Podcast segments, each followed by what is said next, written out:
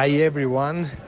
Here we are enjoying the atmosphere of amazing atmosphere atmosphere in in Aldues. It's incredible how the people is uh, for, for for the last days, for the last four or five days, the the vans, cars, uh, auto caravans are, are in the road waiting for, for today for probably the Queen Stage and uh, Republic Day here in France the atmosphere today is, is just amazing. All the team organizing the Mallorca 312 is here in, in, in the Alps during this week. We, we rode the L'Etape du Tour last uh, Sunday and we really enjoyed to see the event from the other side, from, from the side of the participants. And now we are ready to see the same parcours, the same the same route, but uh, ridden by by the professionals, uh, probably in less than the half time that I need to complete to complete the stage. I will tell you, I, I, I spent 10 hours to finish uh, the stage uh, that they will do today. Uh, probably the winner will do around five hours. Enjoy it, and uh, I, I, would like I would like to thank to Tim for his support to our event, and hope to see you in April. Finally, riding the Mallorca 312. Bye.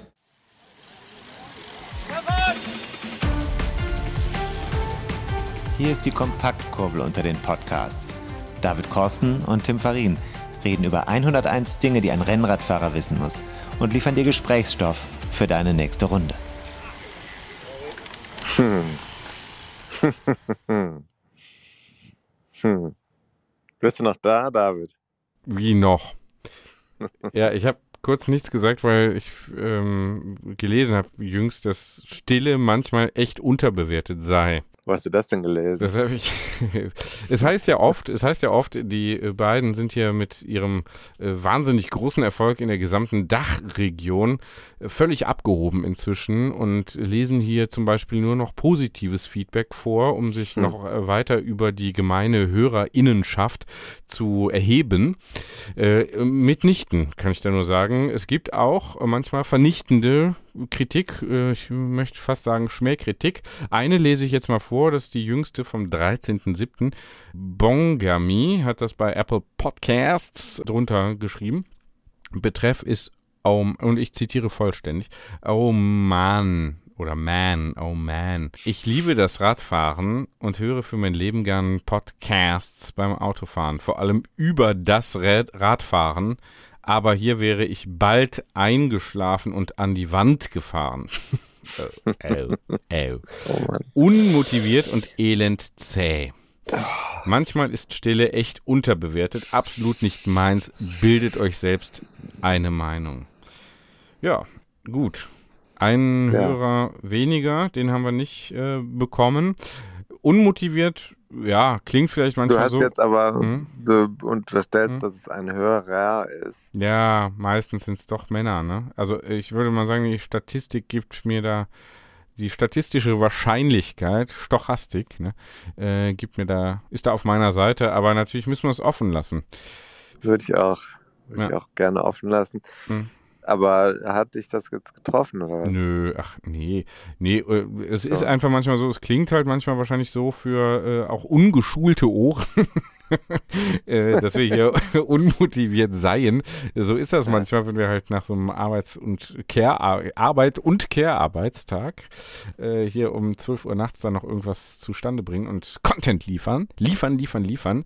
Mhm. Äh, elend zäh, würde ich mal sagen. Äh, zäh ist ja im Radsportbereich durchaus ein Kompliment, ne? Weil Wollte Zähigkeit, sagen, also Zähigkeit also braucht man ja auch nicht nur zum Rennradfahren, sondern auch zum Rennradfahr-Podcasten ist ja so, dass die Grundlagen ganz besonders wichtig im Radsport sind. Also mhm. wer sich nicht äh, traut, auch mal mehrere Stunden Strecke zu machen, der hat eigentlich in dieser Sportart nichts verloren. Mhm. Das ist eine Zähigkeit. Ich wollte noch sagen, klar, äh, wenn man so ein Radrennen sieht, denkt man auch manchmal unmotiviert, warum fahren die denn alle im Pulk und greifen nicht die ganze Zeit an? Ne? Mhm. Aber auch das ist ja so, man muss es ja verstehen.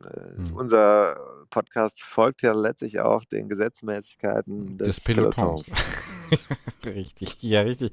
Und, die ja äh, ungeschrieben sind. Ungeschrieben, genau, genau, genau. Ähm, Aber wir sind ähm, auch anarchisch, wie hm. Guillaume Martin sagt. Mhm.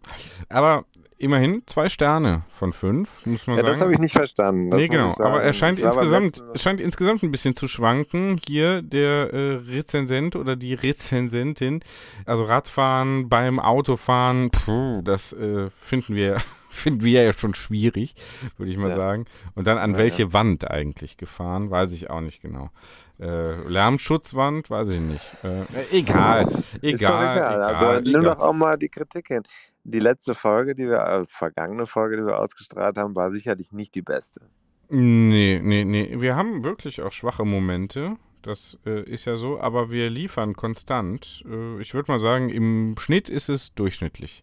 Im Durchschnitt sind wir durchschnittlich. Darauf können wir uns, glaube ich, verständigen. Und ich meine, da sind hier die Rezensionen immerhin noch in Summe, in Summe sind wir da über dem Durchschnitt. 4,3 von 5 ja. Möglichen Sternen. Alles andere wäre unrealistisch, muss man ja, auch mal sagen. Genau, 5 Sterne sind wir. Sind kein 5-Sterne-Podcast. Das kann man, kann man nicht. Kann man, könnte, auch Nee. Nein, niemand würde, also ein Marketing-Experte würde niemals auf seine Website fünf Sterne reinmachen. Das würde man jetzt nicht tun. Es ist einfach unnahbar. Das ist so, weißt du, wenn du am Strand liegst und neben dir legt sich dann die, ja, du weißt, was ich meine, ne? Hm. Das ist einfach unrealistisch. Da kommst hm. du da auch nicht ins Gespräch, kommst hm. nicht ran. Hm. Ein kleiner Makel muss noch dran sein. Mhm, genau, so ein kleiner Schönheits Schönheitsfleck. So ein kleiner deswegen Schönheitsfleck. Sind wir, deswegen sind wir sehr dankbar über diesen, diesen äh, auch ja. Eintrag im Netz, der hat uns auf der inhaltlichen Ebene jetzt nicht wirklich weitergeholfen, aber unsere Glaubwürdigkeit nochmal gesteigert. Danke ich, dafür. Finde ich auch. Also, insofern ähm, mach, nehmen wir mit. Nehmen wir so mit. Apropos Strand, äh, diese Fantasien, die kommen ja nicht von ungefähr. Du liegst eigentlich den ganzen Tag nur noch am Strand. Korrekt? Ja, wir hatten ja schon mal jetzt hier äh, von Mallorca aus gesprochen. Wir haben sogar nochmal gesprochen in der Zwischenzeit. Das hat ja nicht geklappt mit der letzten Aufnahme. Die war ja nicht gut genug. Nee, fanden, fanden wir unmotiviert und elend zäh selber diesmal. und deswegen machen wir es jetzt nochmal. Ja. Was ich ein bisschen peinlich finde, weil mein Gesprächspartner, ja. ähm, den wir gleich haben werden, der ja. hofft ja wahrscheinlich auch darauf, dass wir noch während der Tour de France zu hören sind. Naja, wird ja auch klappen. Wird hoffentlich klappen. Wird hoffentlich klappen. Wird hoffentlich klappen. Wie findest du das? Ja, realistisch. Hoffnung stirbt. Äh, nicht ich mache das, sondern wird hoffentlich klappen. Ja, ja, genau. Es, es wird sich hoffentlich ausgehen. Das finde ich ja das Schöne am, ja, am Österreichischen. Ja. ja. es ist sich nicht ausgegangen. Wenn ich, Entschuldigung an alle HörerInnen in in A, ah, äh, in, A, A ja. in A, wenn ich das jetzt hier äh, so blöd imitiere. Ich kann das nicht wirklich, aber ich finde es sehr, sehr sympathisch, sehr sympathisch, wenn da jemand sagt, ah, es ist sich nicht ausgegangen. Ja, ja, das erklärt ah, alles und nichts und man muss eigentlich nichts sagen. Hat halt nicht aber geklappt. kommen wir zum Strand zurück. Da ja. bin ich jetzt gerade nicht. Ich gucke von oben auf Yachten Auf runter. alle herab, auf alle herab. Ja, muss man schon so ein bisschen so sagen. Hm ich fühle mich hier fremd im eigenen Leben wieder mal. Das ist ja so ein durchgehendes Muster auch. Kennst du das ja von, von mir. Hm. Ich sitze mit Blick auf, auf bebaute, immer weiter. Man kann eigentlich, man kann dabei zuschauen, wie die Berge noch weiter zugebaut werden. Also mit Willen hm. von sehr reichen Menschen. Das Wasser ist voll mit äh, sehr großen Yachten. Hm. Und ähm, irgendwie ist das alles, naja. irgendwie ist das alles schwierig. Ja, kein Wunder, dass es dann immer heißer wird. Yachten, äh, Gebäude sind ja auch CO2-Emittenten. Du wusstest äh, vielleicht noch nicht, aber der größte Faktor im Klimawandel, mhm. menschengemachte Faktor, ist der Mensch, ist der Mensch. Ist die, ist die, ist die Baubranche. Ja, ja, ja, doch, klar. Sollte man sich, äh, dessen sollte man sich ja. einmal bewusst werden. Hm. Aber äh, also abreißen, ich, mehr abreißen, noch, weniger bauen, mehr mal, abreißen. Kommen wir nochmal auf Strand zurück. Hm. Ja, es ist richtig, ich war am Strand. Hm. Ich bin ja auch noch auf Mallorca. Hm. Ähm, jetzt seit einer guten Woche hm. schon. Dann ist es ja schon so, dass man, Mann wird ja gezwungen, zum Strand zu gehen von der Familie. Und dann ist ja so, was machst du da? Jetzt den ganzen Tag nur Literatur ist schwierig, ne? ist ja auch zu heiß, wirklich heiß. Und äh, ins Wasser ist auch nicht so mein Ding. Sandstrand und finde ich persönlich auch wirklich eine Zumutung. Ich würde sagen, Sandstrand finde ich eine absolute Zumutung. Mhm. Aber man will ja immer dahin. Also Mann ist Frau. Oder bei bei Frau. Wind, bei Wind ist, finde ich, ganz schlimm. Nee, ist eigentlich immer schlimm. Sandstrand ist schlimm. Naja, und dann will man ja dann, wir oder ich will dann ja also auch Bier trinken. Das ist dann so die. Oh, das mache mach ich ja gar nicht. Am Strand, nee, bei Hitze. Tagsüber also ich trinke kein Bier. Bei mir der ideale Verlauf ist dann äh, Fassbier gerne, 05er Fassbier vom Bütchen. Hm. Äh, das in vier bis acht Minuten getrunken. Dann einmal wegdämmern für eine Stunde. Dann aufwachen, einmal kurz ins Wasser mit den Kindern, alibimäßig so, äh, Papa ist auch noch da. Dann noch nicht äh, abgetaucht. Ins, ins Wasser reinbrunsen und dann wieder zum Kiosk Mhm. Nochmal 05er, nochmal eine halbe Stunde schlafen und dann Abfahrt. das ist so der, der, der Best, Best Case. Aber lesen, äh, heute, lesen, lesen, lesen. wäre dann auch äh, durchaus noch möglich. Podcast hören? Nee, kann ich nicht. Also das ist mir da mit dem Sand in, äh, in, in, in, also Sand in den Ohren und ich habe überall, wenn ich an den Strand gehe, ich weiß nicht, wie ihr das alle macht. Ich habe überall Sand, es ist überall egal wo, im, also wirklich in, auf der Zunge, in der Nase, hm. in den Haaren, ist überall Sand. Wenn ich versuche, alles, äh, es ist furchtbar. Ja, wir wollten nicht ausufern und äh, äh, seltsam zäh werden. Aber ich wollte doch eigentlich auf das Thema äh, arbeiten. Äh, äh, man liegt da und will also sein Bier trinken in Ruhe und dann kriegt man von Korsten mitgeteilt, da hast du ein Problem mit, trinkst zu viel Bier. Das ist das erste, ja, dann denkt man natürlich drüber nach. Und das zweite ist vor allem das Budget. Das kostet ja auch alles Geld. Und dann gucke ich mhm. um mich rum und alle trinken den ganzen Tag Bier und scheinen dabei kein schlechtes Gewissen zu haben. Aber ich muss ja auch abends hier noch arbeiten. Mhm. Und dann denke ich mir, Mensch, kannst du dir jetzt wirklich noch diese, dieses Döschen hier reinschrauben? Du musst ja nachher noch eine 8000 äh, Zeichen Geschichte schreiben. Sagst du, klar, 8000 Zeichen schreibe ich in 10 Minuten. Mhm. Aber ich schreibe ja für anspruchsvolle Kunden. Mhm. Ja, gut. Dann 12. ja. Naja, ja, ja. Äh, also äh, Punkt eins, du solltest meiner Meinung nach die allgemeine Versandung ähm, akzeptieren. Mhm. daran mhm. führt kein Weg vorbei. Äh, Wilhelm Genazzino, der Frankfurter Schriftsteller von ein paar Jahren, auch verstorben. Mhm. Letztes Jahr, glaube ich, oder weiß ich nicht genau. Äh, der sprach mal von der, oder schrieb mal von der allgemeinen Verflusung des Lebens. Das fand ich auch ganz schön, wenn man die Wollknäuel dann, die, ne, die Wollmäuse schon überall sieht und sich auch manchmal ja so fühlt. Ähm, ja, und das mit dem Arbeiten, das ist natürlich die schlimmstmögliche Kombination. Vor allem, wenn dann äh, ja, abends beim Essen halt ein paar Bier reingingen, man so richtig schön platt ist eigentlich von der Sonne, man eigentlich nur noch da liegen will und einschlafen und dann nochmal, äh, also unmotiviert und elend zäh, naja, dann sich nochmal aufraffen, da muss ich sagen, das ist die hohe äh, Schule der Intrinsik. hast du aber auch, hast du aber auch, das hast du dir zu Herzen genommen. Nein, aber, nein, nein, nein, äh, ich, nehme, ich, nein ich nehme Bezug darauf und, äh, und sage, äh, entgegne hier mit Fakten, ne? Führ einfach ja. mal die Gegenseite an und benenne Fakten, ähm, geschmäcklerische Eindrücke sind ja, ja, steht ja jedem frei, alles ins Internet hineinzuschreiben.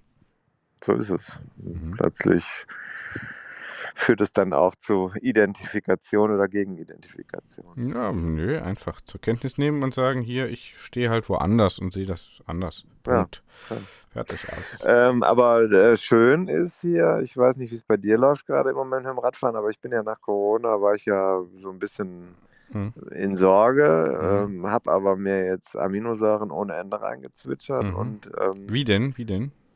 Tablettenform. Aha. aha. Und, was, und, muss, ich, was äh, muss man da nehmen? Bin ich jetzt ja, auch ich habe jetzt tolle Kenntnisse äh, erlangt, äh, auch im Umfeld des nächsten Interviews, was gleich zu hören sein wird, im mhm. Umfeld. Mhm. Und im Moment gibt es so heiß gehandelte Sachen wie L-Arginin und L-Citrullin. Das sind äh, Aminosäuren, die findest du aber auch in der Ernährung. Das ist auch total toll. Da, die Manneskraft habe ich alles gegoogelt. Ja. Also ich, mhm. wenn man das googelt, dann findest du natürlich tolle Sachen. Mhm. Und ähm, nee, kann man auch Melonen essen oder Gurken oder Fisch natürlich. Ja, mache so ich ja viel, mache ich ja viel. Gurken vor allem. Ich habe gerade wieder mhm. frisch auf einen frisch auf einen äh, Fisch, also Fisch frisch vom Grill mhm. gegessen, aber nicht nur wegen der Aminosäuren, sondern sondern auch weil billiger ist, als mhm. essen zu gehen. Ja, damit man, damit du dann beim dritten Bier nicht äh, wieder ein schlechtes Gewissen bekommst. Ne? Ja. Und äh, nee, aber ich war jetzt also dreimal bereits hier Radfahren. Mhm. Und äh, gestern, also ich habe das so ein bisschen gesteigert und habe gemerkt, äh, erste Fahrt war noch echt sehr anstrengend. Das hat man noch nicht besprochen. Ne? Da bin ich äh, mit so ein paar Bergen hergefahren. Mhm. War allerdings auch echt heiß vormittags. Und da hatte ich irgendwie einen Puls von, Durchschnittspuls von 149, 150, also echt hoch. Auf, vier, auf 3 Stunden 40. Und äh, jetzt gestern war ich, ähm, bin ich einmal quer über die Insel gefahren, bin von äh, hier vom Westen Andratsch nach zum Kap Formentor gefahren. Es war auch heiß, ja, sehr, sehr schon früh morgens heiß, also über 30 Grad um 9 Uhr und ähm, sagen wir eigentlich über oder sagen wir mehr als? Mehr als 30 Grad und ne, da hatte sich der Puls schon deutlich normalisiert und also auf die Leistung, Höhenmeter und so. Das heißt, die Entwicklung, äh, das geht genau in die richtige Richtung, muss ich sagen. Das macht mir das finde ich eine schöne Erkenntnis. Also hier muss ich davon ausgehen, dass ich nicht mit Long Covid zu kämpfen habe, dass es also geht. Ich hatte mich ja tatsächlich versucht, äh, während der Infektion und auch dann die Woche danach, also Symptome, als sie auftraten, zu schonen und eigentlich körperlich wirklich nichts zu machen. Mhm. Ne? Ja, ja. Habe ich ja so gemacht und dann langsam wieder losgelegt und jetzt hat es mich hat's gekribbelt und jetzt habe ich aber das Gefühl, dass es alles wieder gut. Sehr schön. Freut, ja. glaube ich, nicht nur mich, sondern auch deine Fans deine Fans hier äh, in diesem Podcast. ja, aber das ist vielleicht mal so die Erkenntnis, dass man äh, da natürlich behutsam mit umgehen muss und äh, sieht eben auch, also das war ja bei anderen Infektionen auch so, aber ähm, dieses, dieser Verlauf, den, das, der, also der, der körperliche, ähm, der Einschlag ist ja messbar, das erkennt man ja. Das siehst, siehst du ja, das kannst du auch nicht einfach wegtrainieren oder so. Hoffentlich geht es unseren Hörerinnen auch im Zahlenbereich wieder besser. Ich habe ja da den ein oder die andere zuletzt mit auch Corona und anderen dubiosen Krankheiten. Ich denke gerade nur an einen, der sich heute Abend quasi von Ötztaler abgemeldet hat. Keiner weiß, was da Sache ist, aber man muss sich Sorgen machen. Mhm, mh, mh. Ja. Daumen sind gedrückt. Ganz feste. Mhm. So, jetzt hören wir aber mal das Gespräch, sonst ufert ja. das hier wieder aus. Soll ich was dazu noch kurz? Nö. Mu sagen? oder muss man? Oder reicht das? Spricht, ja, sagen wir spricht kurz, das äh, Gespräch für sich? Tour de France, ja, wir, ich sage einfach kurz Kontext Tour de France. Ich habe gedacht, da müsste man mal Möldmanns, wie man in Köln mhm. sagt. Also mhm. wir sind ja quasi auch in Köln. Mhm. Immer noch. Mhm. Mhm. Da müsste man mal über die Frage reden, wie geht das eigentlich jetzt mal so ganz banal, körperlich, physiologisch, das alles wegzustecken? Wie kann das sein, dass die Fahrer im Wettkampf die absolute Spitzenleistung abrufen und am nächsten Tag wieder im Wettbewerb stehen und da nicht einbrechen? Und was liegt dem zugrunde? Und dann habe ich gedacht, ich rede mal mit Ottmar Moser. Das ist mhm. der Lehrstuhlinhaber für Sportphysiologie an der Universität in Bayreuth. Mhm. Hat auch einen Rennrad-Hintergrund. Ja. Ja, da habe ich gedacht, mit dem kann man reden, hat mich sehr gefreut. Der war letzte Woche, vergangene Woche, Entschuldigung, für mich hier zu erreichen. Als wir morgens gesprochen haben, um 9 Uhr am vergangenen Donnerstag, da war es ja auch so heiß, da habe ich gedacht, ich mache hier ein Imprompto-Büro auf in der Glaskiste der Wohnung meiner Schwester auf der Dachterrasse und die Sonne knallte von der Seite rein. Ich muss sagen, ich habe noch nie so geschwitzt bei einem Interview. Hm. Äh, ich kam mir vor, als ob ich ähm, hier irgendwie den Bundeskanzler beim Steuerskandal äh, über, überführt hätte. Das Problem war, ich war der Schwitzende und hm. ähm, mir lief die, die Suppe runter naja, mhm. aber ich hoffe, es ist trotzdem einigermaßen gut geworden. Mhm. Ja, hör mal du hast mal. es ja nicht gehört. Ja, das verrate ich nicht. Das verrate ich nicht. Habe ich es schon gehört oder nicht? Man weiß es nicht. Man weiß es nicht. So, ähm, Musik und dann hören wir das, ja?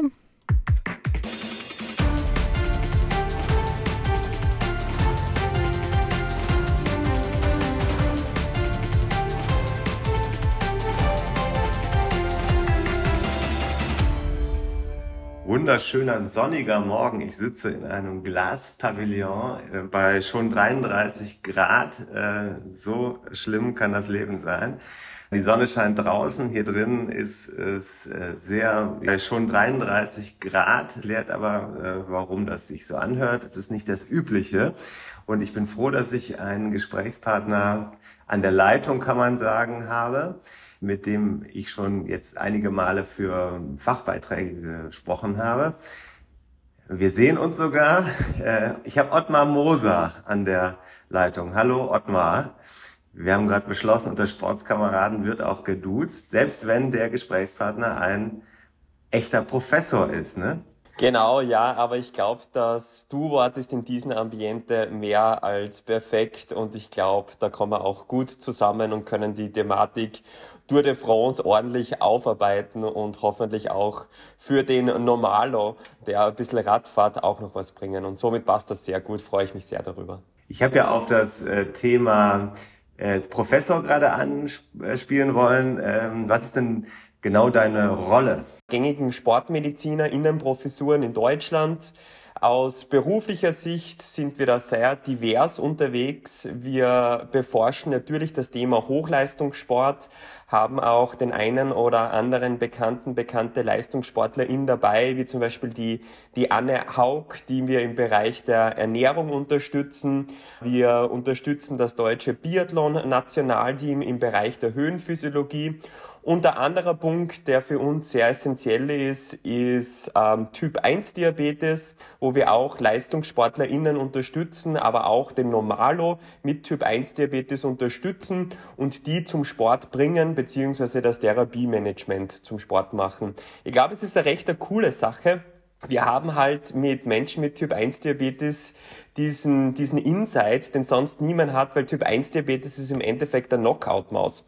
Das heißt, wir mhm. haben ein Hormon ausgeschaltetes Insulin und was wir dann machen, und jetzt wird's für dich wieder auch spannend, viele Aspekte, den wir bei Menschen mit Typ 1 Diabetes während des Sports sehen, können wir sehr gut eins zu eins für LeistungssportlerInnen übertragen, mhm. weil wir genau sehen, was sind jetzt Glukoseaufnahmeraten, wie funktioniert das mit dem Protein, äh, wie viel muss ich tatsächlich zuführen, durchführen während des Radfahrens, um zu stabilisieren. Das heißt, wir versuchen da immer vice versa einiges hin und her zu schieben, damit wir sowohl den Menschen mit Diabetes, aber auch den HochleistungssportlerInnen einiges mhm. äh, liefern können, damit die leistungsfähig sind. Mhm.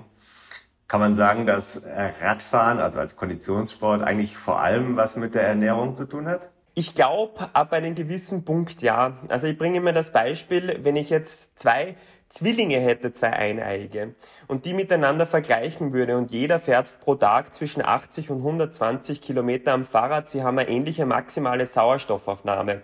Sie haben einen ähnlichen Lebenswandel, aber eine Person ernährt sich sehr balanciert und gesund und die andere Person ernährt sich eher Richtung Transfette, ich nenne es einmal so, dann werden wir definitiv sehen, dass diese Person, die sich balanciert und ausgewogen ernährt, sicher leistungsfähiger sein wird. Also ich mhm. glaube, und man sieht es auch, wenn man die Tour de France so ein bisschen betrachtet und auch das BetreuerInnen-Team betrachtet, dass diese ErnährungswissenschaftlerInnen, aber auch PhysiologInnen immer mehr in den Vordergrund treten bei den Teams, um mhm. wirklich 100 Prozent Leistung liefern zu können und das mhm. natürlich über drei Wochen.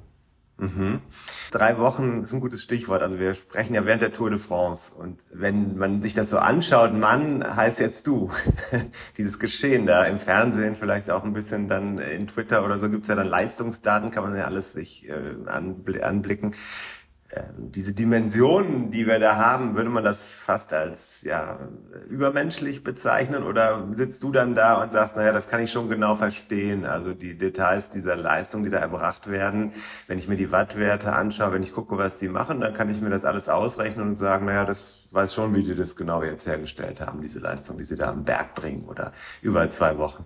Ich glaube, das ist genau die Gefahr. Also wir schauen immer diesen Snapshot an, Tour de France. Mhm und danach ja. urteilen wir über die Fahrer. Und dann wird dann oft formuliert und gesagt, die Fahrer leisten Übermenschliches. Ist das überhaupt in dem Bereich, wo es machbar ist, ist das physiologisch, ist es pathophysiologisch?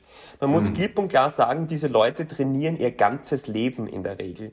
Der macht Tag ein, Tag aus nichts anderes, als wie am Fahrrad zu sitzen, Regenerationsmaßnahmen im Nachhinein zu wählen und sich gesund zu ernähren. Wenn man dieses Gesamtkonstrukt dann sieht, wie viele Jahre da in den Beinen sind, das ist ja nicht der Snapshot, und wir die drei Wochen analysieren und dann uns die Wattleistungen anschauen, die Relation zur VO2 Max anschauen oder auch wie gestern einen massiven Ausbruch sehen und einer marschiert da weg mit einer Sprintleistung bergauf gefühlt. Ähm, mhm. Da muss man schon ganz ehrlich sagen, es ist, es ist möglich, das Einzige, was ich als sehr spannend empfinde, ist nicht die Tour per se, sondern was diese Verrückten, und ich nenne das jetzt einmal so, was diese Verrückten im Training leisten. Ich glaube, mhm. dass das das Bemerkenswerteste ist und wahrscheinlich noch bemerkenswerter ist als die Tour de France per se, was diese Leute trainieren, auch im Bereich der Monotonie. Man darf nicht mhm. vergessen, Straße ist nicht sehr abwechslungsreich. Ich fahre ja auch mit dem Auto öfters nach Bayreuth beziehungsweise nach Graz einmal in der Woche hin und her. Und wenn ich das mit dem Fahrrad machen müsste in einer Woche, und das sind die Distanzen, was diese Leute schaufeln, dann ist das ein brutales Maß an Selbstbeherrschung und natürlich auch an Leistungsfähigkeit. Somit muss ich sagen, ich finde es immer faszinierend aus persönlicher Sicht, aber zugleich versuche ich immer Erklärungsmodelle aufstellen, warum dieses und jenes funktioniert und meiner Meinung nach ist das alles plausibel plausibel, was die Fahrer da leisten, obwohl es unmenschlich ist zugleich. Das muss man schon noch einmal sagen. Okay, aber das hieße ja, wenn ich jetzt wirklich Lust hätte, als, sagen wir mal, vielleicht Anfang 20-Jähriger, äh, ich bin, jetzt bin ich schon Mitte 40, also ich mache mir jetzt keine Hoffnung mehr, aber wenn ich dann anfangen würde, so richtig, richtig, richtig viel zu trainieren und 40.000 Kilometer im Jahr Rad zu fahren, dann wäre ich gar nicht so weit weg von dem, oder was? Das wäre sehr einfach gesagt. Also ich stelle jetzt einmal eine These auf. Für diese These werde ich wahrscheinlich ein bisschen gesteinigt werden, aber das kann ich schon in Kauf nehmen. Ich glaube, wenn ich früh genug vor allem mit Langzeitausdauersport beginne, wie eben Fahrradfahren im Bereich von äh, drei Wochen Rundfahrten, habe ich sicher das Potenzial, durch konstantes, regelmäßiges, lebenslanges Trainings bis zur Tour de France zu schaffen. Ich glaube, mhm. das ist möglich, aber wir reden da sicher nicht, ich beginne mit 20 sich Fahrrad zu fahren, sondern wir reden da von Leuten, die mit sechs, sieben, acht Jahren ins Mountainbiken einsteigen und dadurch wirklich auch diese motorischen Fertigkeiten besitzen, danach später in das Rennradfahren einsteigen, wirklich die Situation und die Taktik und die Teamfähigkeit innerhalb des Radsports verstehen und danach den Sprung vielleicht schaffen. Die Sache ist die, was ist jetzt Fähigkeit und was ist jetzt Fertigkeit? Ich mhm. glaube, mit brutalem Training, also wirklich erworbener Fertigkeit, schaffe ich es bis in den Profi-Radsport. Mhm. Und jetzt kommt der Punkt, dass ich es unter die Top 30 schaffe. Und wir reden da nicht von Top 10, sondern von Top 30 brauche ich ein ordentliches Maß an Fähigkeit, also wirklich das Talent dazu. Das ja. eine und das andere alleine wird nicht funktionieren und ich glaube, wenn man sich die Top 10 jetzt anschaut bei der Tour de France, das sind die, die die Fähigkeit besitzen, die Grund, grundsätzlich eine höhere VO2 Max haben, die grundsätzlich eine bessere mitochondriale Biogenese haben, wo mhm. der Körper einfach besser den Sauerstoff verwerten kann, einen besseren Glukosestoffwechsel haben, bla bla bla und mhm. die aber noch einmal deutlich mehr trainieren als die anderen. Und ich glaube, ja. das trennt die Top 10 bei der Tour de France und ich würde sagen, die Top 5, 6 im aktuellen Ranking, von denen könnte jeder vielleicht sogar die Tour gewinnen unter bestimmten Bedingungen. Mhm. Aber das danach kommt, dann ist eine oder andere Kapazität nicht ausgeprägt, sei es eine Fertigkeit oder eine Fähigkeit oder vielleicht ist es einfach nur ein Talent, was in Schönheit mhm. stirbt, weil es einfach zu wenig trainiert. Okay, äh, das heißt aber dann auch, ähm, dass, sagen wir mal, man eigentlich ja schon sehr früh anfangen könnte, die richtig guten Leute wie Pogacar zum Beispiel herauszufischen, indem man einfach nur auf die genetischen äh, Komponenten blickt. Oder geht das nicht? Wird das erst im Laufe der Zeit klar und im Laufe der Belastung klar? Also ich glaube, man kann schon in gewisser Maße vorselektieren. Also das ist ja dieses mhm. Talentscouting. Das gibt ja. es ja nicht nur für motorisch anspruchsvollere Tätigkeiten wie Fußball, Handball und wie die ganzen Sportarten heißen. Es gibt es auch für Ausdauersport. Ich mhm. glaube aber dennoch, dass gerade während der pubertären Phase einiges noch passiert und sich da wirklich endogen noch entwickelt. Also wirklich diese mitochondriale Biogenese, dieses BGC1-Alpha sich verändert, die Sauerstoffaufnahme Aufnahme sich verändert. Man kann aber sicher schon einmal ein Statement abgeben, diese Person ist zumindest für Langzeitausdauer eher geeignet und diese mhm. Person ist eher für Sprintleistungen geeignet. Wenn es dann Fahrrad sein muss, dann muss ich mir halt entscheiden, gehe ich auf die Bahn, gehe ich aufs Mountainbike oder gehe ich mhm. wirklich aufs Rennradfahren los. Aber eine Präselektion ist sicher möglich. Ich glaube mhm. aber, was dann zusätzlich noch trifft, und es geht von der Füße weg, das ist die Psyche. Ich ja. glaube, schon, dass es eine psychologische Leistung ist, so nah es geht und ganz lange an den zweiten Laktatumstellpunkt zu gehen. Und das ist eine Kopfsache. Wenn jemand mhm. fahrt permanent mit 99 Prozent des zweiten Laktatumstellpunkts, also dieser anaeroben Schwelle, und der andere ist gleich gut und fährt nur mit 97 Prozent dieser Schwelle, dann ist das schon in gewisser Maße Kopfsache, also Resilienz. Und mhm. ich glaube, wenn die Person das kann und dann trennt sich noch einmal die Spreu vom Weizen und ich glaube, wenn man das dann anschauen würde, würde unter den Top 5 bei der Tour de France, mhm. das sind noch die, die sich wirklich wählen können und wählen physiologisch übersetzt heißt einfach, der ist so nahe an seiner Schwelle dran und das letzte Drittel hinten raus ist er so nahe an seiner maximalen Leistungsfähigkeit dran und kann den Schmerz absolut überwinden. Mhm. Spüren diese sehr guten Athleten genau an welchem Punkt sie sind oder brauchen sie dafür den Sensor? Also grundsätzlich ist so, was ich jetzt auch wahrgenommen habe in der Betreuung von einem Profiradteam, was ich die letzten zwei Jahre auch gemacht habe, die können schon sehr exakt sagen, wo sie sind. Also mhm. das wäre mal spannend, auch jetzt aus wissenschaftlicher Sicht der Studie zu machen, inwieweit sind die Prozent zur Schwelle und zur maximalen Leistungsfähigkeit deckungsgleich mit deren subjektiven Empfinden. Die ja. können das aber sehr, sehr, sehr gut einschätzen. Es gibt aber genügend Athleten, die brauchen das zusätzlich, die brauchen die Quantität, die müssen auf ein Herzfrequenzmesser schauen, die müssen auf, auf einen Sensor schauen, die müssen die Trittfrequenz, die müssen die Watt wissen. Grundsätzlich, wenn man es ihnen aber nehmen würde, glaube ich, wären sie gleich leistungsfähig, auch wenn sie die Quantität jetzt nicht vor Augen sehen. Also das sind schon Top-Athleten, die sehr exakt einschätzen können, okay, jetzt muss ich rausnehmen oder heute kann ich über die 5%, 10% meiner Schwelle gehen und das versuche ich jetzt 20 Minuten zu halten. Jetzt ist der sehr schöne Anlass, heute das Gespräch zu führen. Ähm, naja, wir hatten es vorher schon terminiert, aber heute ist der 14. Juli. Das ist nicht nur der französische Nationalfeiertag, sondern es ist der zweite Tag, wo es wirklich in den Alpen so richtig zur Sache geht bei der Tour de France. Und wir haben gestern eine vielleicht von vielen schon als episch betrachtete Etappe gesehen, wirklich ein Fight an zwei Bergen, äh, wo dann isoliert die einzelnen Fahrer unterwegs waren und der mh, eigentlich unschlagbar scheinende Pogacar eingebrochen ist, scheinbar eingebrochen ist, er ist immer noch in einer relativ guten Zeit ins Ziel gefahren, aber mit zwei Minuten Abstand auf den jetzt führenden Wingegaard. Und wenn man sich das dann so anschaut, dann denkt man, naja gut, da kann, von denen kann doch morgen eigentlich keiner mehr aufs Rad steigen. Also das war jetzt so ein, so ein Kampf bis zum letzten Reiskorn. Jetzt äh, ist eigentlich für morgen gut. Jemand anders fährt jetzt morgen eine halbe Stunde Vorsprung raus. Aber wahrscheinlich ist das nicht so. Äh, die Etappe hat jetzt noch nicht angefangen, aber vermutlich wird das gleich ähnlich aussehen wie gestern. Warum? Wie geht das?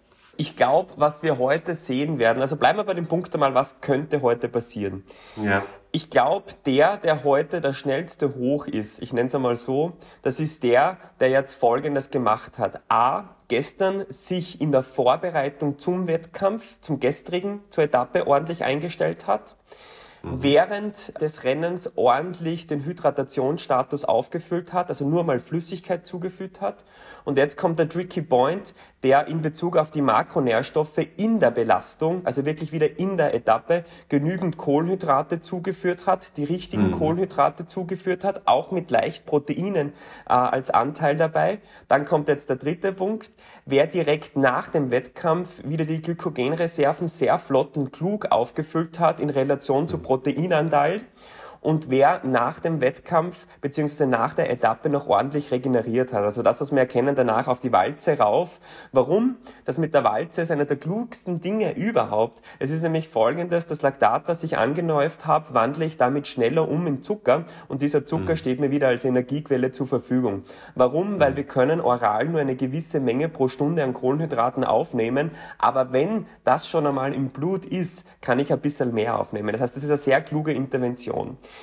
Dann mhm. kommt der nächste Punkt. Gehen wir noch weiter. Jetzt werden wir wirklich i-Tüpfelreiter, so wie wir in Österreich sagen würden. Gehen wir ins Detail. Hm.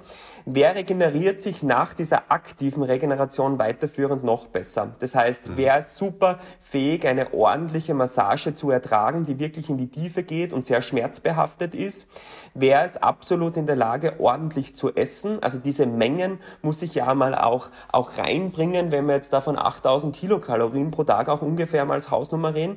Und mhm. wer kann sich trotz dieser ganzen Maßnahmen, und das ist vielleicht der wichtigste Punkt, noch seine acht Stunden, wenn nicht mehr Stunden Schlaf holen. Es wird immer sehr viel diskutiert über Ernährung, aktive, passive Regeneration.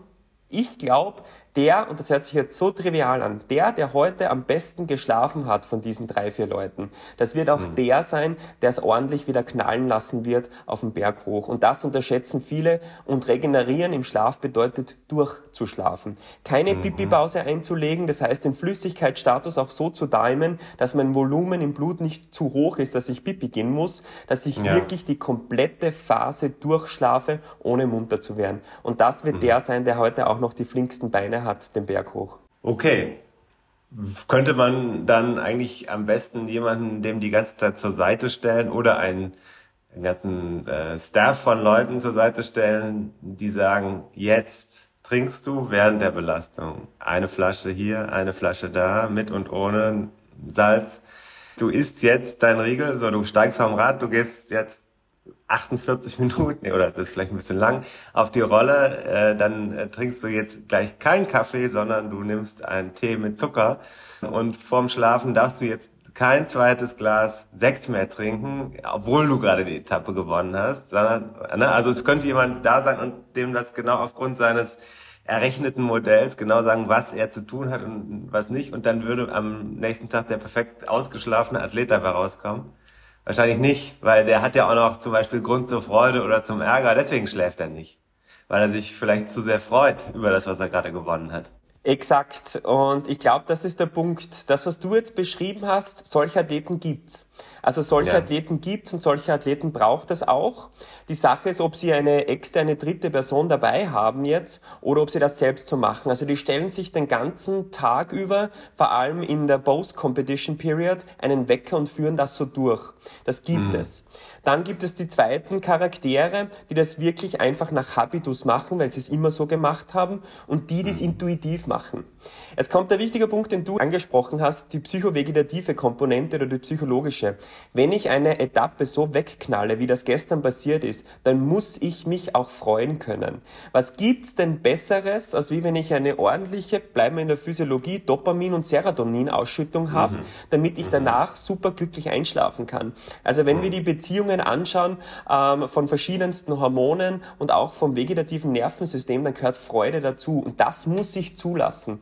Und ich ja. glaube, das ist jetzt schon im Zuge des Teams, was zu tun ist, diese Freude auch zuzulassen, aber auch zu wissen, wann es dann genug ist. Also wie du sagst, mhm. ein Gläschen Sekt oder in dem Fall hoffe ich doch Champagner ähm, ist dann okay. sicher, ist dann sicher auch gut. Aber wenn ich mir die Flasche reinkippe, dann werde ich am nächsten Tag ein Problem haben. Und das ist ja. genauso wichtig, die Balance zu finden. Man sieht, ich bin Freiberufler, ich kann mir nur den Sekt erlauben. Ja, ja aber ich, ich, ich glaube, in Frankreich müssen sie dann mehr oder weniger Champagner trinken. Also ich glaube mal, dass das das sein muss. Nein, Scherz, Scherz beiseite.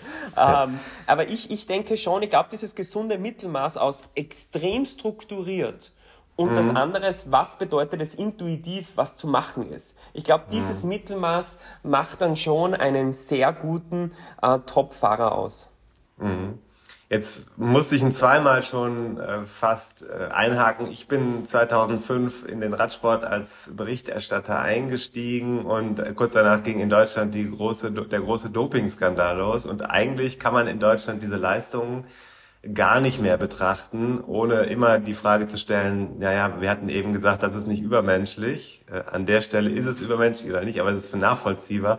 Aber ohne Doping ist das alles gar nicht möglich. Es ist ein Vorurteil, das sich wirklich festgesetzt hat in der Berichterstattung, aber vor allem auch dann in der, in den Gesprächen, die man mit Menschen führt, die vielleicht nicht so viel damit zu tun haben, die das einmal im Jahr sehen. Spielt das da noch eine Rolle für die Erholung und für die Leistungserbringung, um es mal so zu sagen? Versuchen wir es mal objektiv zu sehen. Ich glaube, wir sollten uns nicht die Top-Zeiten anschauen auf gewissen Abschnitten, sondern über die Gesamtkohorte, die an der Tour de mhm. France teilnimmt, die Durchschnittszeiten.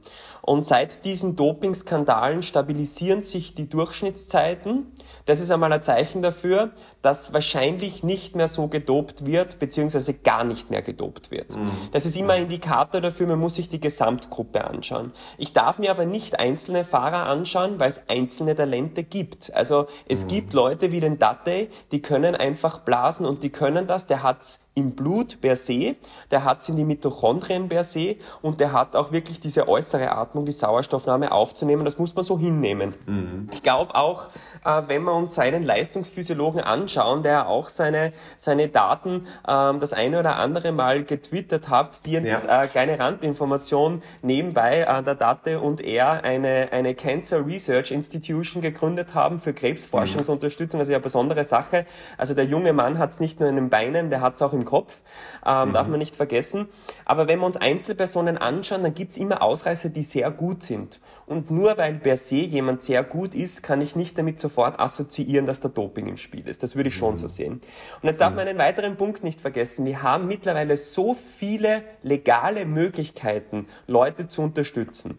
Gehen wir mal rein, wir können permanent bei den Fahrern mit Mini-EKGs Messungen machen, mit Holder-EKGs, mhm. wo wir jeden Regenerationsparameter anschauen können. Mhm. Es gibt mhm. mittlerweile für Hochleistungssportler ähm, Glukosesensoren, wo wir versuchen, Ernährungsspitzen, also im Wettkampf ist das nicht sehr zielführend, das zu benutzen, auch nicht im Training, aber eben für die Ernährung das zu managen, um Glukosespitzen wegzunehmen, äh, benutzen können.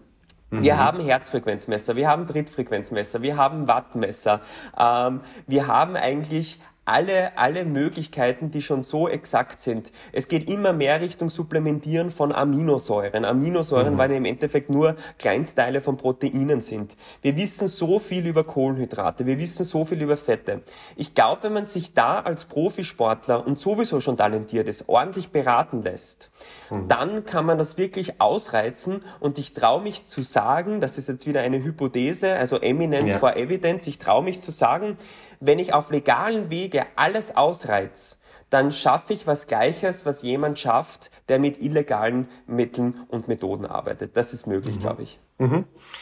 Wenn wir auf ähm, ja, Doping äh, zu sprechen kommen, Medikamente, dann kommt was anderes automatisch noch dazu. Jedes Mal, wenn die Tour de France stattfindet, äh, gibt es im Einzelfall Fahrer, die schleppen sich durch die drei Wochen, die bekommen einen Infekt. Jetzt in diesem Fall ist der wichtigste Helfer von Pogacar, äh, Rafael Malka, fährt mit einem angeblich unkritischen Wert von Coronavirus-Last in seinem Organismus. Aber ich habe mit André Greipel ja das Buch zusammen gemacht. Äh, der hat mir erzählt, was er teilweise für Antibiotika nehmen musste, um noch mit Entzündungen ähm, über die Runden zu kommen. Also das ist eine Tortur, die an der einen oder anderen Stelle wahrscheinlich automatisch kommt. Eine Erkältung oder eine bakterielle Infektion ist nicht unwahrscheinlich bei einem geschwächten Organismus vermutlich. Und äh, körperliche Schäden, eine entzündete Wunde beispielsweise, gehören ja irgendwie ein bisschen dazu. Aber man kommt irgendwie durch unter Einsatz von allen möglichen Medikamenten, die dann in Ordnung sind, um das zu schaffen. Das hat aber mit Gesundheitssport ja nun gar nichts mehr zu tun, sondern wird wahrscheinlich sogar am Ende kontraproduktiv sein, oder?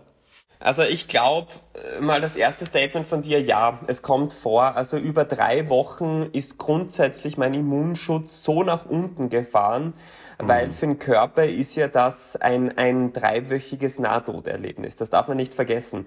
Also ich habe nahezu gar keinen Schutz in Bezug auf die Immunantwort. Und dazu möchte ich schon einmal eines sagen, was ich nicht verstehe, gar nicht verstehe. Warum tragen die Fahrer nicht durch, da durchgehend, jetzt komplett unabhängig von der Covid-Pandemie, eine OB-Maske? Das ist das, was ich sofort empfohlen hätte. Das ganze Jahr über muss ich versuchen, mich der Virus, Bakterien und weiß ich was Last auszusetzen, dass mein Immunsystem gestärkt ist. Also, dass ich wirklich diese Konfrontation habe.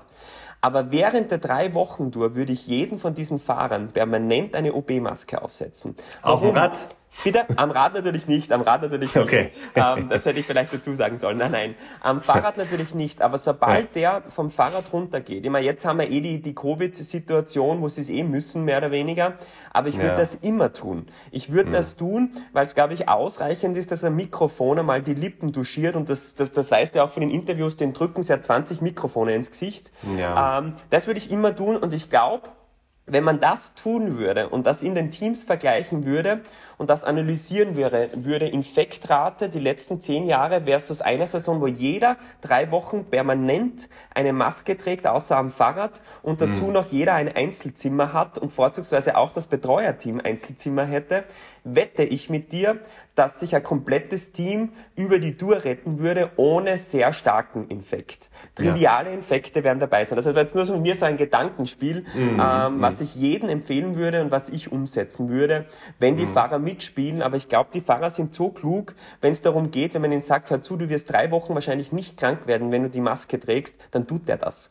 Äh, der mhm. trainiert nicht zehn Jahre für ein Rennen, was drei Wochen dauert und dann würde er sowas nicht machen. Die machen das. Ja, ja, ich glaube, ähm, Verletzungen, also Abschürfungen, offene Stellen, die kommen vor. Das MedizinerInnen-Team vor Ort ist eigentlich sehr gut. Die können das, die wissen das, was zu tun ist, um A, kurzfristig zu reagieren und längerfristig natürlich, was ist immer ein Riesenproblem, dass die eine Sepsis bekommen, eine Blutvergiftung. Mhm. Das heißt, die Wunden müssen aufgefetzt werden, nach äh, Rennenende die Kruste abgezogen werden, das gehört leider dazu, danach ordentlich desinfiziert und Beta-Isadona drauf und das geht. Ich glaube aber, und jetzt kommt der Punkt, was du angesprochen hast, ist es gesundheitlich äh, noch relevant oder irrelevant, sowas zu tun? Das ist Profisport ähm, und die machen Dinge, die ich nie tun würde. Am Ende vom Tag muss der Athlet, die Athletin noch selbst für sich entscheiden, ob ich auf Antibiotika mich aufs Fahrrad setze oder ähm, gefühlt leicht immunsupprimiert die Tour bestreite. Die Sache ist aber die, dass ich finde schon, der Mediziner, die Medizinerin vor Ort sagen müsste auch, das ist jetzt deine Entscheidung, das ist eine 50-50 Chance, dass du eine Myokarditis danach bekommst oder sonst was.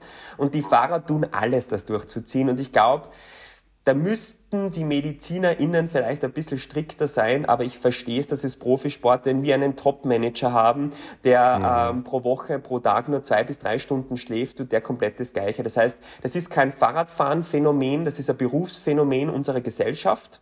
Mhm. Und das muss jeder Athlet für sich selbst entscheiden. Habe ich längerfristige Komplikationen dadurch oder eben nicht? Aber es ist definitiv eine Tour de France zu bestreiten nicht gesund. Das ist nicht gesund, das muss man sagen.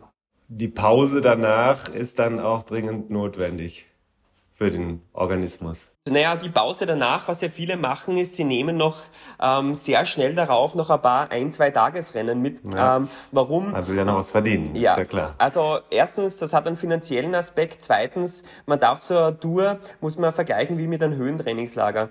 Ich habe hm. danach noch einen ordentlichen Peak, wenn ich ein, zwei Tägchen rausnehme oder sofort danach noch ein Rennen fahre. Und dann hm. muss ich es aber gut sein lassen. Also dann versuche ich wirklich meinen äh, Körper wiederherzustellen durch mhm. Training. Also die trainieren ja da auch im regenerativen Bereich, also wirklich jetzt ja. an dem LCP1, an dieser, an dieser ersten Laktat-Umstellpunktschwelle ähm, messen, machen jetzt nicht viele Stunden, aber versuchen folgendes wieder den Körper äh, wiederherzustellen. Das heißt, die Muskulatur, und es geht leider auch Muskulatur verloren, die mhm. wieder aufzubauen in gewisser Maßen, auch über die Ernährung, einen hohen Proteinanteil, also das heißt dann weit über die 15 Prozent der, der Makronährstoffe und dann wieder fit in die, in die nächste drei Wochen Tour starten zu können, wenn man jetzt wirklich ähm, zum Beispiel drei macht im Jahr, was ja, was mhm. jetzt auch nicht so umgängig ist. Mhm, ja, gibt's ja durchaus Beispiele. Jetzt gehen wir mal auf unsere Hörerinnen und Hörer über, die sagen, boah, das Finde ich spannend. Also die Tour Transalp muss es nicht direkt sein. Die ist vielleicht ein bisschen hart. Das ist eine Woche durch die Alpen, jeden Tag mit ordentlich Pässen. Das ist was für Bergziegen. Aber ich sage jetzt mal, ich mache jetzt zu Hause nächstes Jahr während der Tour de France eine drei Wochen Tour mit meinen Freunden und fahre wie die Tour de France jeden Tag äh, an denselben Tagen vielleicht 100, wenn ich alleine bin, 100 Kilometer, wenn ich in der Gruppe fahre 150 Kilometer, hat man ein bisschen Windschatten, ist dann besser motiviert, kann sich gegenseitig helfen. Macht das drei Wochen, ja. Wäre das eine ähnliche Belastung für einen Hobbyathleten? Also jetzt keinen, der schon wirklich Wettbewerbserfahrung hat, sondern einen, der ein paar tausend Kilometer im Jahr rollt, sage ich mal, und gerne Rennrad fährt. Wäre das überhaupt zu schaffen? Ich glaube, zu schaffen ist es. Ich glaube, der Punkt, immer, was du jetzt auch gesagt hast, in der Gruppe auf jeden Fall. Also wenn ich wirklich ordentlich im Kreisel fahre und den Witschanten mitnehme und das System auch verstehe, also ich sehe das immer auch selbst, wenn ich auf der Straße bin, wenn ich jemand kreiseln sehe, ähm, mhm. aber danach immer zwei Meter Abstand ist zwischen den Rädern, ähm, habe ich halt wirklich einen prozentuellen Verlust des Witschattens. Aber unabhängig davon, es ist machbar. Wenn ich mir aber auch eine ordentliche Strategie zurechtlege. Die Strategie mhm. sicher als erstes einmal, ich muss einmal im Vorfeld trainieren.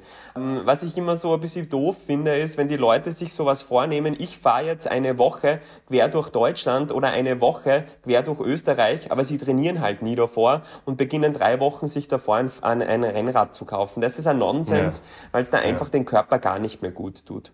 Ich glaube, wenn man sich darauf vorbereitet, ein Jahr regelmäßig trainiert, äh, das auch macht, was, was Spaß macht, wirklich Grundlagenblöcke macht, ordentlich Kilometer frisst, auch über den Winter durch auf der Walze ist oder Skilanglaufen oder Skitouren geht, wenn die Berge in der Nähe sind, dann ist das, ist das möglich. Mhm. Ich denke aber dann kommt es auch darauf an, während der, der Einheiten, die ich da absolviere, sagen wir 120 Kilometer, äh, die werden so 27, 28 kmh im Schnitt fahren, dann bin ich doch einiges am Fahrrad pro Tag. Dann geht es mhm. auch darum, mir festzulegen, ich versuche um die, sagen wir mal, 60 Gramm Kohlenhydrate pro Stunde zuzuführen. Das geht auch, also ein mhm. Normalo schafft das, 60 Gramm aufzunehmen. Bei der Tour de France, die schaffen bis zu, bis zu 90 Gramm, wenn nicht mehr mhm. aufzunehmen. Mhm. Dann muss ich versuchen, wirklich ordentlich Flüssigkeit zuzuführen. Nach diesen, diesen ich nenne es einmal Trainingseinheiten, auch ähnliche Maßnahmen zu wählen, aber ein bisschen locker ausradeln, vielleicht am Abend die Beine 10, 15 Minuten noch äh, frei zu kriegen.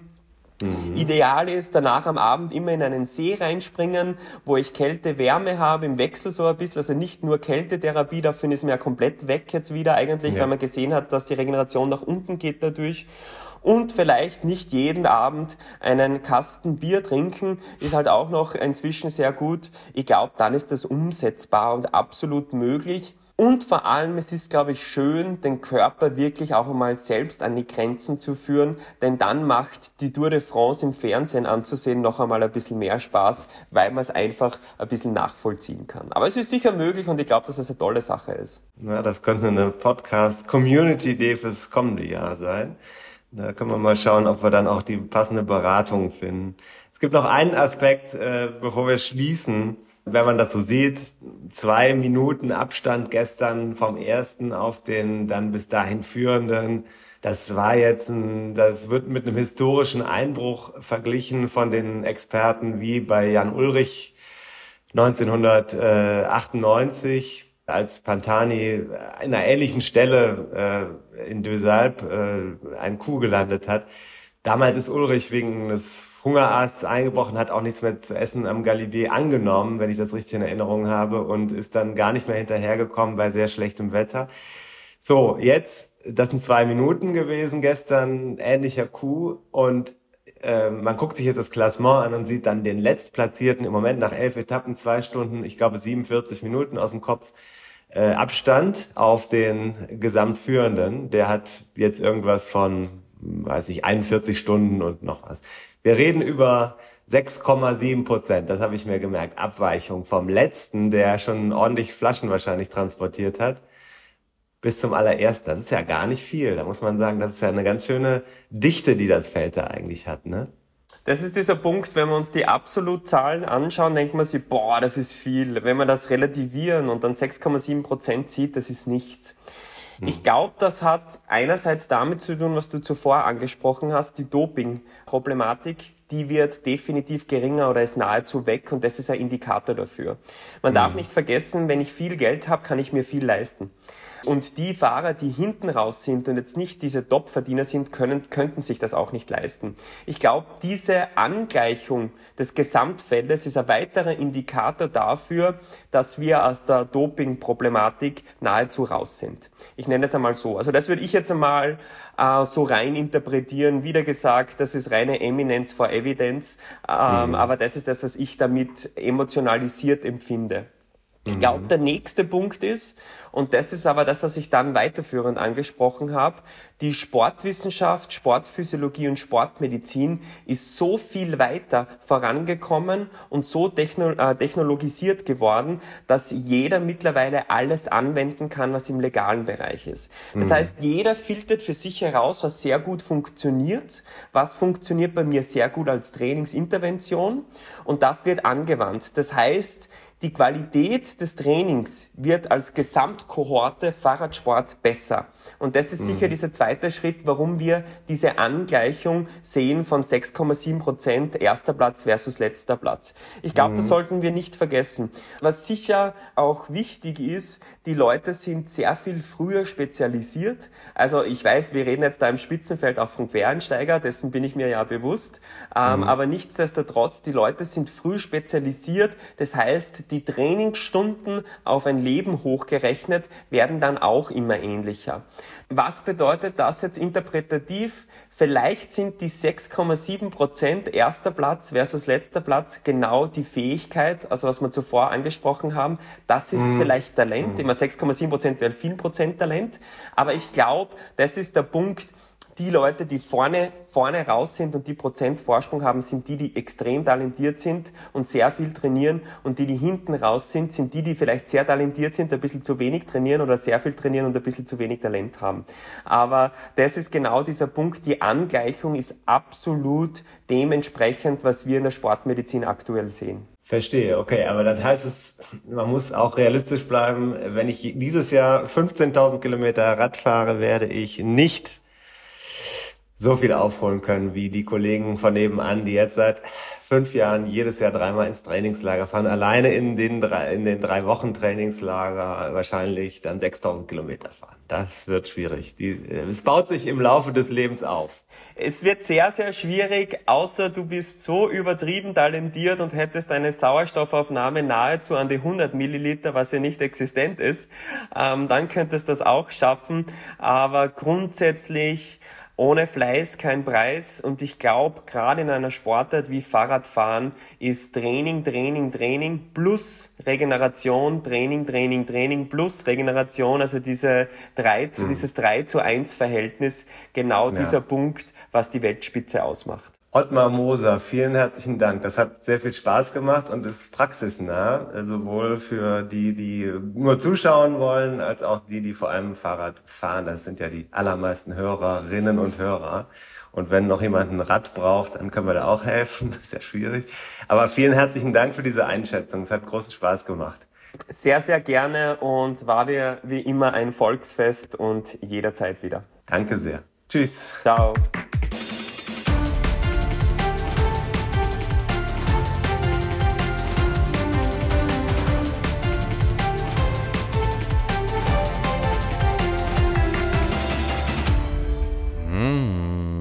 Welcome back, welcome back. Tim Farin in deiner Show. das ist ja unsere Nein. Show. Ja, vor allem deine ja. und ich bin Nein. hier ähm, Nein. ein Helferlein. Ein Helferlein. Hör auf damit jetzt. Hm? So, ja, das war doch gut. Gut. Finde ich auch. Sehr gut, gut bis sehr gut. Unterhaltsam, ne? D drei von und fünf Sternen. nee. Ja. Nee, mehr. Ich würde sagen, er kratzt an den fünf Sternen. Vier, vier. Lehrreich. ich finde es lehrreich. Vier von fünf. Ja, das ist doch eine Sache, da muss man auch immer wieder, ich denke immer wieder, die Erholung, dass sie so wichtig ist. Ja. Und schlafen vor allem, ne? Da, da denke ich jetzt, da äh, hätte ich ja schon, wäre ich ja schon der absolute Loser, weil mhm. wir teilen ja dieses Schicksal mhm. ähm, des wenig Schlafens. Schlafen ja. müssens und ja. vielleicht auch schlafen könnens, dürfens mitunter. Ja, ich bin ja jemand, der eigentlich äh, sehr lange schlafen würde von Natur aus. Ich bin ja lange wach und würde lange schlafen. Hm. Aber das funktioniert mit den Kindern nicht mehr, seitdem die auf der hm. Welt sind. Und hm. ähm, geht dir wahrscheinlich auch so, ne? Hm. Ja, wobei auch, ähm, ich glaube, ich weniger Schlafbedürfnis habe als früher. Also so ja. sechs, sechs, sieben Stunden. Früher habe ich auch gerne zehn Stunden oder sowas geschlafen, auch ja. locker können. Ja. Aber man wird ja auch älter und also so. Ich kann das nur sagen, so subjektiv mit sechs Stunden auf Dauer komme ich ganz gut hin. Sieben wären besser, acht habe ich selten. Äh, bringt aber auch so subjektiv nichts an Fitness oder so. Ja, meistens sind es aber zu wenig. Leider. Ja, ja. ja, da ist aber immer so die Sache, wenn man morgens, also ich stehe dann ja, wie du wahrscheinlich auch, wenn du Rennrad fahren gehst, ne? Mhm. Stelle ich mir auf den Wecker auf, tatsächlich im Sommer auf halb sechs. Mhm. Und dann sitze ich um sechs, Viertel nach sechs auf dem Fahrrad, um dann meine fünf Stunden zu fahren. Da denke ich mir schon auch, ob das dann so gut ist, weil vor zwölf bist du ja eigentlich schon nie im Bett oder schlafen kannst du zumindest vor zwölf nicht. Ich nicht. Hm. Und dann ist natürlich die Frage, ob das nicht so ein zu hoher Preis ist. Auf der anderen Seite ist das einfach auch so schön, ja, die, diese Erholung oder Entspannung beim Radfahren, dass ich darauf nicht verzichten will. Und wenn ich dann sagen würde, ich müsste das Ganze tagsüber immer machen, dann hätte ich einfach die Familie im Hintergrund. Äh, das würde auch ganz oft nicht funktionieren, muss man so sagen. Also insofern. Ja äh, ist das ein Kompromiss, der, wo ich sage, das geht so. Aber, aber bei der Tour de France muss man natürlich sagen, da ist Wettbewerbssport, Wettkampfsport und die Erholung, das hinzubekommen, ist eine andere Dimension, denke ich mal, dass man das selber so hinkriegt und steuern kann. Da kann man bestimmt auch dran verzweifeln, mhm. dass es eben nicht funktioniert. Ja, glaube ich auch, glaube ich auch. Ist hier ja auch schwierig. Ich mache das ja manchmal, nicht mit dem Rennrad. Habe ich ja noch keins. Ich arbeite so ein bisschen drauf hin, muss mhm. ich sagen. Äh, Weiß ich nicht genau. Vielleicht. Wie auf vieles auch. Du arbeitest aber eigentlich auf ziemlich vieles hin. Auf ziemlich vieles hin, ja, genau. Äh, erreiche wenig, arbeite aber auf ziemlich vieles hin. ja, äh, aber Zähigkeit, sag ich mal. Ne? Zähigkeit. Manches dauert halt eben länger. Vieles klappt dann irgendwann. Warum man darf auch, sich auch nicht, Sisyphus als einen glücklichen Menschen vorstellen. Ja, genau. Ne? Und manche, manche Träume sind ja auch nicht zum Erfüllen da, wie wir wissen. ne? ähm, so, und vielleicht muss das Rennrad eben ewiger Traum bleiben. Wer weiß. Wir werden es in diesen, in den verbleibenden Folgen bis zur 101, äh, bis dahin ziehen wir ja auf jeden Fall durch. Bis da, äh, ne? Also mal gucken, es sei denn, es sei denn, es sei denn, hier kommen keine Steady-Supporter. Das haben wir noch gar nicht gemacht jetzt.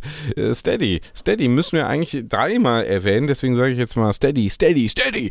Ähm, und bitte da nochmal inständig um dringend benötigten Geld. finanziellen Geld. Support oder auch äh, Vulgo Geld. Her mit der Kohle, Schluss mit Lutschen.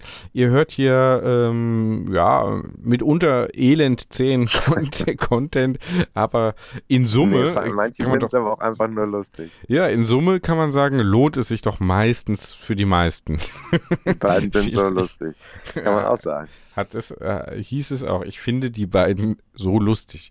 Das fand, ich, fand, ich, eigentlich bisher den lustigsten Kommentar.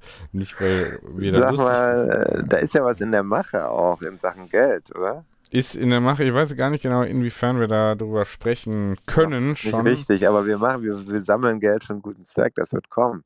Im das Herbst, wird, das kann man doch schon. Das wird kommen. Es wird ein sozusagen Saisonabschluss-Event geben, ne? Also hm. so oder? Oktober hat mir gesagt, ist dann oft so diese Ruhephase, aber Anfang Oktober.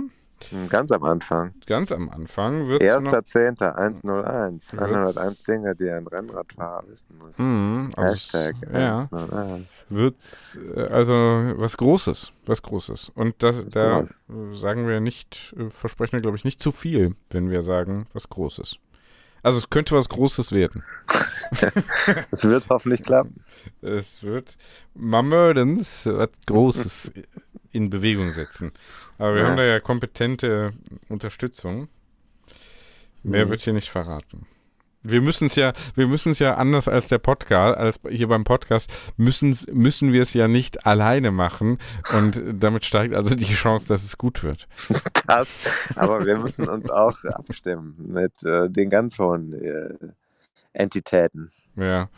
Das könnte, noch, das könnte noch, ja, das könnte noch schwierig werden, aber ich äh, im Grunde machen lassen. Man muss auch delegieren. Ich sehe mich hier sowieso auch hier im Podcast eher als operative Umsetz, Umsetzungskraft ähm, bei strategischen Fragen als eben Strategen, der dann machen lässt, ausführen lässt. Hm? So. Du bist ein Tausendsasser in allen Gassen. Und, und jetzt habe ich hier schon, also jetzt live kommt das hier rein. Live kommt das hier rein. Ähm, das hier also von ganz hoher Stelle. Das, darauf hast du dich gerade bezogen, ne? Oder?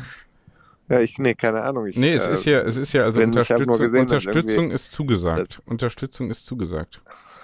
Wow. Unterstützung Stark. ist zugesagt. Erster, von, von, ob, von ganz oben. Ganz oben. Von ganz oben. Stark. Ja. Erster Zehnter, wer das Rennrad im Keller hat, soll sich schon mal inspizieren. 101 Kilometer kann man auch sagen, sollte man dann im Tank haben, denke ich. Das mehr muss man noch nicht wissen, aber das so. Das, das kann man schon wissen. Das kann man wissen. Und, Und darf ja, es auch hoffen. Äh, die Tour de France jetzt läuft noch. Äh, hoffentlich wird diese Folge rechtzeitig ausgestrahlt, David. Während der Tour de France spreche ich noch mit jemand anders, kann ich jetzt auch schon mal ankündigen. Mhm. Und zwar sehr bald schon. Und zwar mit einer Person, die zu den erfolgreichsten Menschen gehört, die in Deutschland den Radsport jemals betrieben haben. Eine echte Ausnahmeerscheinung auf der Straße. Mhm. Es geht um die Tour de France der Frauen. Mhm. Die beginnt ja jetzt auch. Also jetzt ist ja die Tour der Männer quasi, nähert sich ja dem Abschluss, ist nochmal final an Höhepunkten dran. Mhm. Und die Tour de France der Frauen ist wieder da. Das gab es ja früher mal und ist dann äh, so ein bisschen ausgefadet und dann endgültig verschwunden. Und jetzt gibt es sie wieder in einem ganz neuen und sehr kommerziellen vielversprechenden Format, organisiert von der ASO, Amaury Sport Organisation. Das ist also der Organisator der Tour de France. Sie beginnt jetzt bald, während wir sprechen, ist es nicht mehr lange hin. Und vielleicht, wenn man es hört, ist es schon lange her. Aber äh, Thema wird es auf jeden Fall sein. Mhm. Ja, gut. Mit wem gut. spreche ich denn dann? Weiß ich nicht. Weiß ich nicht. Also soll ich es jetzt schon verraten? Ja. Ina Joko Teutenberg. Aha, das ist, aha. Ja, ja, ja. ja, ja also, aus der großen Dynastie. Ja, und eine wirkliche Ausnahmeerscheinung.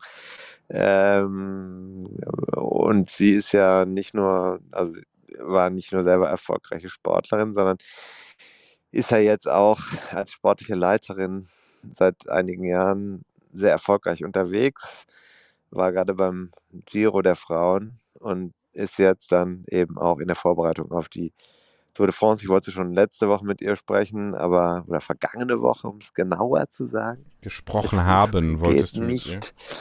Aber äh, da hat sie mir gesagt, diese Woche mache ich nichts mit Fahrrad. Das fand ich ganz sympathisch. Gut, aber jetzt ja. dann bald wieder. Mit dir. Ja, morgen sind wir verabredet. Also ich gehe davon aus, dass das dann klappen wird und wir als nächstes mit Ina im Podcast zusammentreffen werden, wenn die Produktionsabteilung nachkommt. Ja, wie schön. Schöne Grüße unbekannterweise. Ja. Aber ja, ich höre dann auch wieder gespannt zu und mache dann das Beste draus. Okay, gut. Okay. Müssen wir noch was sagen? Doch, eine Sache müssen wir, glaube ich, noch äh, mal kurz anreißen. Zum Ende hin, ungewöhnlich, aber ich würde jetzt sagen, hey, Tim. Wie findest du das, ständig mit Hey angeschrieben zu werden? Ist dir das auch schon mal aufgefallen? Frage 1. Passiert mir täglich, allerdings äh, sind die Absenderinnen fragwürdig. Aha. Ähm, ja. Bei mir oft, oft nicht, aber es sind oft so Marketing-Mails und ich finde das unangenehm. Ich finde erstens unangenehm, da geduzt zu werden, immer so ungefragt. Ja. Äh, da mhm. bin ich dann mhm. wahrscheinlich jetzt schon alter weißer Mann. Mhm. Äh, Hashtag he, him oder so. Mhm. Äh, und äh, aber dieses Hey, dieses, äh, da möchte ich eigentlich gleich schon, also dieses äh, pseudo-vertrauliche, das geht mir also, das ist wie so ähm, statt Handschlag irgendwie in den Schritt fassen oder so. Das, so fühlt sich das an. Ich, das ist doch eigentlich, das finde ich jetzt eigentlich. Nee, nee, nee. nee. nee. Findest du gut. Na gut, dann, hey Tim. Also das fand ich jetzt ehrlich gesagt nicht so schlimm. Also.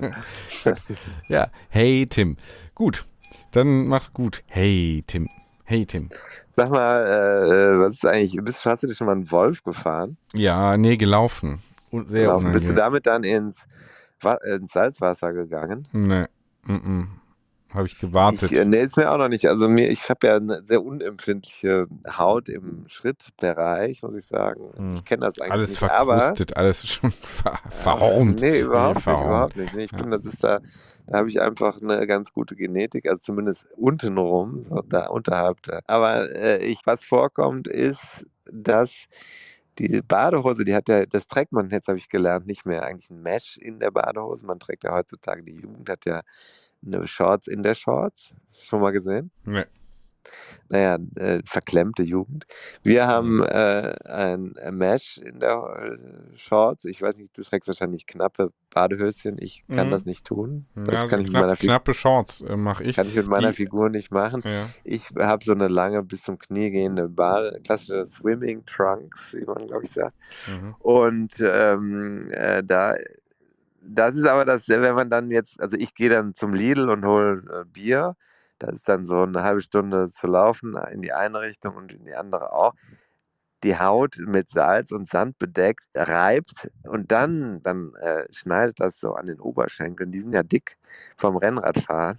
Mhm. Da schneidet das dann da so an den Mhm.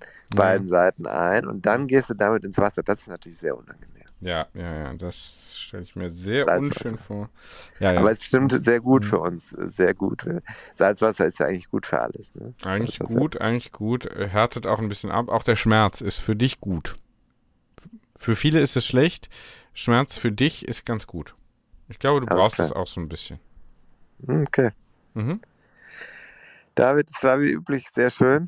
Ich muss jetzt noch die Kinder ins Bett bringen. Ja, das war hier schon geschehen, aber ähm, ich hatte, glaube ich, noch eine Frage.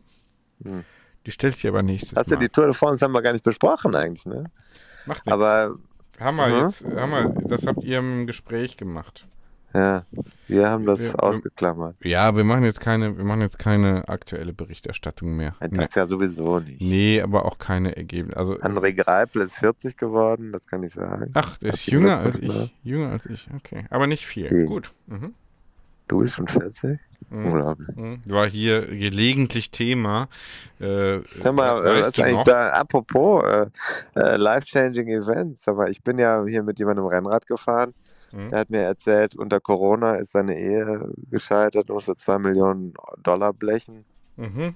Ja. Was bei dir? Macht Lust auf mehr oder kommt ja. da was? Naja, ich würde sagen, würde sagen, äh, gut für ihn. Der offensichtlich hat er ja äh, dann mindestens das Doppelte mal irgendwo auf dem Konto gehabt. Ne?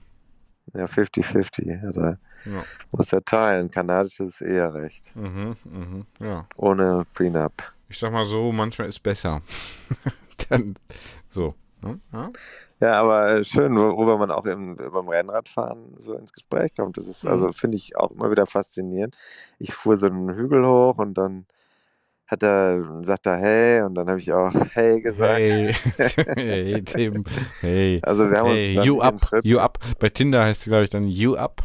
Oder So, noch wach. und, hey, äh, noch wach. In, und dann innerhalb in wenigen Minuten hatten wir jetzt schon äh, die ganzen Events der letzten Jahre, die dramatischen Events abgehandelt und dann in der Abfahrt nach äh, Skapdeia waren wir dann schon wieder ganz fröhlich und dann wollten wir eigentlich, dann wollte er noch weiter mit, mit mir fahren. Ich habe dann aber musste links abbiegen und musste noch einen Tisch reservieren in einem günstigen Restaurant, weil man muss ja von der Küste weg, ist ja billiger. Dann schieden wir voneinander. Aber es ist seitdem ein reger Austausch über soziale Medien. Das ist ja das Tolle auch mit Strava zum Beispiel. Strava. Mhm, mh, ja, mhm. ist, also auch kann ich nur sehr empfehlen. Die machen mhm. ja auch eine sehr schöne Coverage der Tour de France. Mhm, mh, Und Strava überhaupt hatten wir, glaube ich, hier schon mal uns als potenzieller Partner für uns. Hatten wir uns, glaube ich, schon mal sehr äh, an, angedient. Ich bin ja seit langem Strava-Nutzer, Premium-Nutzer auch, seit sehr langer Zeit. Ich habe, glaube ich, die erste Geschichte in Deutschland in einem deutschen Magazin. Ich bin mir nicht ganz sicher, aber äh, ich bin auf jeden Fall ganz weit vorne mit dabei gewesen, äh, über Strava zu veröffentlichen. Mhm. Das ist tatsächlich so. Mhm. Ich glaube, es war schon Anfang der 80er. Mhm. Und äh, ich würde fast sagen, du bist der, der, der meist äh, gelesene Strava Ambassador Ambassador. Ja, das bin ich ja nicht, weil ich bin ja unabhängiger Journalist. Ja, aber, aber geeignet aber als, du. Geeignet wir wären als, als Evangelist wären wir geeignet und würden auch nicht, also wenn man in Kalifornien dann doch beschließen würde, die Jungs haben es drauf. wir zahlen meinetwegen 50 bis 100 Euro pro, äh, pro Dollar. Dollar. Ja. ja. Ist ja pro, 1 zu 1 im Grunde jetzt. Ja, man kann ja auch Kudos geben und Kudos für uns und ja Kudos reichen. Also Kudos für diesen Podcast heißt eigentlich im Umkehrschluss, äh, wir sind auch interessiert an kommerziellen äh, genau. genau. Kudos. Genau, und solange das, und solange das ähm, auf sich warten lässt, beziehungsweise zusätzlich ähm, immer noch mal der Aufruf hier, Steady, kann jeder auch äh, das Seinige oder das Ihrige, äh, jeder, jede, äh, dazu beitragen, äh, dieses Format hier äh, ja, am Leben zu halten. Das klingt immer so dramatisch. Das finde ja, ich, find ich irgendwie. So. Das ist ja, es ist, ja, es ist auch mal es einfach. Gibt kein einfach Rennen. Wenn nicht gefahren wird, gibt es kein Rennen. Einfach auch mal Anerkennung zeigen und mal hier ein bisschen bezahlen. Beim Bäcker musst du auch bezahlen. Willst du Brötchen haben, dann kannst du auch nicht sagen, ja, höre ich erstmal 100 Folgen und guck da mal. Ich esse erstmal 100 Brötchen und zahle vielleicht das 101. wenn es mir schmeckt. Ansonsten, ja. äh, man geht da auch nicht hin. Deswegen sind so Rezensionen auch eigentlich, man geht auch nicht zum Bäcker und holt sich dann Brötchen und sagt dann erstmal, hm, da könnte aber noch ein bisschen mehr Mehl reinmachen oder da war mir aber zu wenig Hefe. So, das äh, macht man, aber dann geht man Na da gut, halt nicht mehr hin. Da geht man nicht Bäcker. mehr hin. Da geht man nicht mehr hin. Du bist immer noch beleidigt. Nein, ich finde, es ist einfach, es ist einfach, es ist einfach das ist nicht mein Stil. Es ist nicht mein. das nicht Herr Korsten. Herr Korsten. Ja. Woher rührt diese Kränkung? gar nichts. Ist gar nichts. Lassen Sie doch einen okay. Moment, einen Moment okay. Stille einhalten. Okay. Ja, wird auch unterbewertet.